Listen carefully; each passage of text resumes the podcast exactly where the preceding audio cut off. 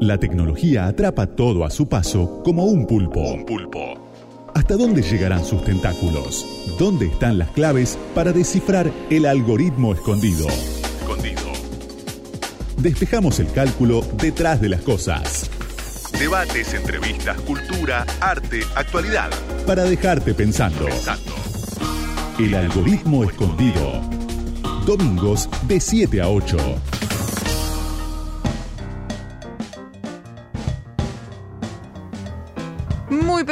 Buenas tardes, noches, señor Santi Martínez Laino y todos los que están ahí.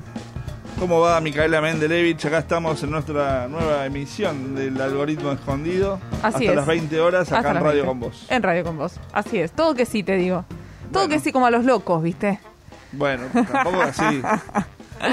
¿Cómo va todo? Santi, querido, si nos extrañan, porque yo sé, recién les empezamos a hablar, pero esto pasa tan rápido, tan rápido, tan rápido, que después el resto de la semana, o sea, lunes, martes, miércoles, jueves, viernes, sábado, el resto, los oyentes, los que están ahí del otro lado, dicen, ay, qué ganas de escucharlos a los chicos, tan, esos chicos tan copados que están en radio con vos a las 7 los domingos haciendo el algoritmo escondido, qué ganas de volver. ¿Dónde nos pueden escuchar? Nos pueden escuchar en Spotify o en los Google, en los podcasts de Google, en algoritmo, el algoritmo escondido, o si no en las redes sociales, nos pueden buscar en Twitter o en Instagram en arroba algoritmo 899. Estoy muy impactada con eh, la cantidad de, el porcentaje de uso que tiene Google como buscador. Lo vamos a hablar después en un rato, un estudio. A lo largo del programa vamos a tratar ese tema. Me, de- que, me dejó pasmada la cifra, o sea, el planeta entero usa Google Chrome, no hay otra cosa, no existe otra, hablando de monopolios. Me dejó muy, muy, muy choqueada, lo vamos a Y hablar en un próximamente vamos a despedir en- dentro de poco a- al Internet Explorer, ¿viste? Ya Sí, tiene fecha se de marcó una época. ¿Cuándo? Le falta poquito, ¿no? Y dos años, un año y pico, casi dos años. Saluditos, Chau. Internet Explorer. Ya está, igual cuando ya tiene fecha de vencimiento una cosa así, es básicamente Y sí. decir que- desaparece, ¿no?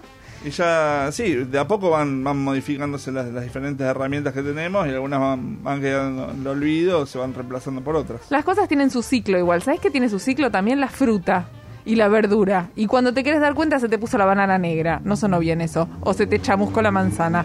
Y entonces, eh, como nosotros somos un programa de tecnología distinto, si lo pensás dos minutos, la tecnología se puede aplicar a cualquier cosa, incluso a saber si la fruta está madura. Y vos decís, ay, ¿para qué quiero? Pero no, no uno como consumidor. Los que transportan, los que venden frutas, que necesitan saber exactamente cómo está esa fruta por adentro. Sí, necesitan saber qué, qué es lo que van a vender a, a sus, a sus compradores, ¿no? O sea, ver si lo que están mandando está en condiciones o no está en condiciones. Hay una compañía que se llama Apple, pero con doble E, no con doble P como la que vende computadoras, Apple, que Vende desarrolla manzanas. que vende manzanas, exactamente no, vende de todo, pepino, pa- manzana, limones, naranjas, mandarinas, parezco el Eh, y, y lo que hacen es ¿A cuánto los dos kilos? bueno, no, barato no está. Que, viste Ah. que la verdulería además nunca te pone el precio, no sabes nunca qué guita vas a pagar.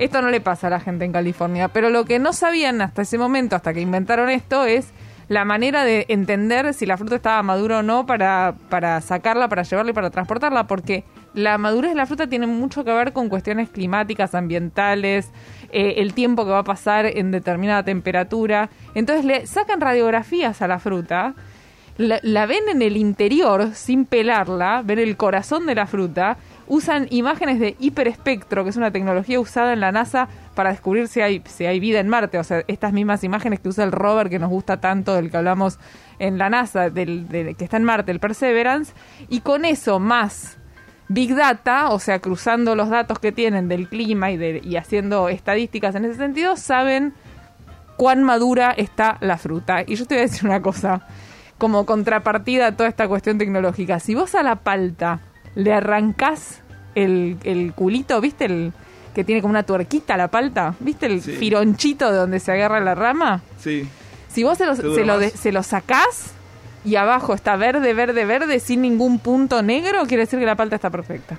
Ah, bien. Alta tecnología. Alta tecnología, para contrarrestar. Tenemos Claro. mucho, mucho de tecnología hoy para hablar hasta las 8 acá en el algoritmo, algoritmo escondido en Radio con Vos. Quédense ahí. La tecnología avanza. Y miles de algoritmos. Se meten en tu vida. Santiago Martínez Laino. Te cuenta cómo descifrarlos.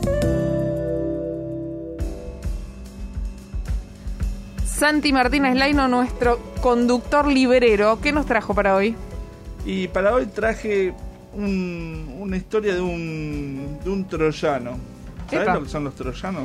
Si tengo que adivinar, son esos virus que te hacen que, que te hace parecer que son un archivo y en realidad dentro te viene otra cosa, Claro. como pasó con el caballo de ahí- Troya. Exactamente, de ahí viene el nombre, de caballo de Troya. Cuando hablamos de virus, cuando hablamos de... No, no es como virus como orgánicos de, de la naturaleza, sino hablamos de programaciones, pequeños programitas como que tienen vida propia, que se van desarrollando, eh, o sea, líneas de programación que van generando este, actividad una vez que, se, instalan en diferentes programas. Esos son los virus, los famosos malware, este, que, son muy, muy complicados eh, cuando hablamos tanto de internet, cuando hablamos de conectividad. Y los troyanos son justamente eso, son, son una especie de, de virus de estos que se instalan dentro de, dentro de alguna otra aplicación, se te puede instalar en una página web, se puede instalar en algún, en algún programa tuyo, en, algún lugar, sin saber vos que ahí está ese famoso troyano. Y de ahí te sirven estos troyanos para sacarte datos. Entonces, lo que venía a hablar hoy es de un troyano que viene haciendo estragos, un troyano de Brasil que lo descubrió hace poco la empresa Kaspersky y un tro- un troyano que viene haciendo estragos no solamente en Brasil, sino en Brasil, en Argentina, pero sobre todo en Europa y Estados Unidos, en- con respecto a la- los datos de home banking, Apa. transferencias bancarias. Ah, qué lindo.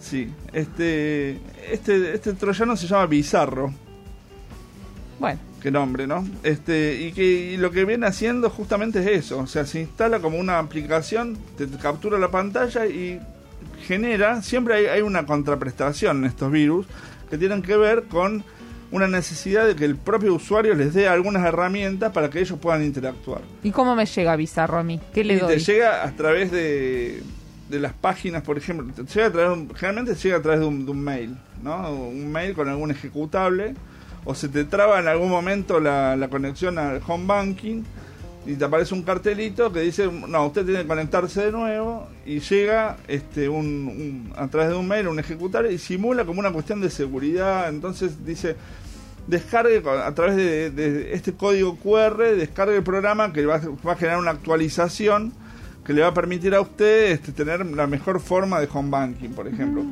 Y por ahí simula por ahí las mismas páginas de los, de los propios bancos. Por ahí con una letra de diferencia. No, no, o sea, simula en los colores, ¿no? En la Claro. apariencia. O sea, por, por más que no sea tal cual, pero usan los mismos colores. O sea, van, van como...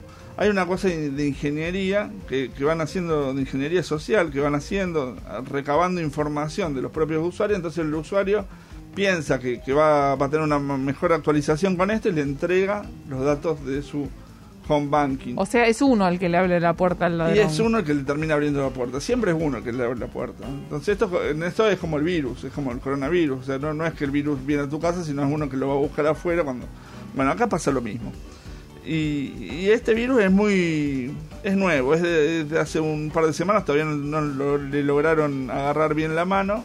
Pero es, es, es interesante tenerlo en cuenta porque es, es bien peligroso. Porque si se te mete con los datos del home banking de un montón de gente... Y después mis produce- datos del home banking se los da a los señores malos que lo crearon Claro, y, ellos produce, roban en forma con eso. automática produce transferencias hacia determinadas cuentas y eso lo que realiza es justamente la- las estafas estas bancarias que bueno ya se venían hablando en un tiempo.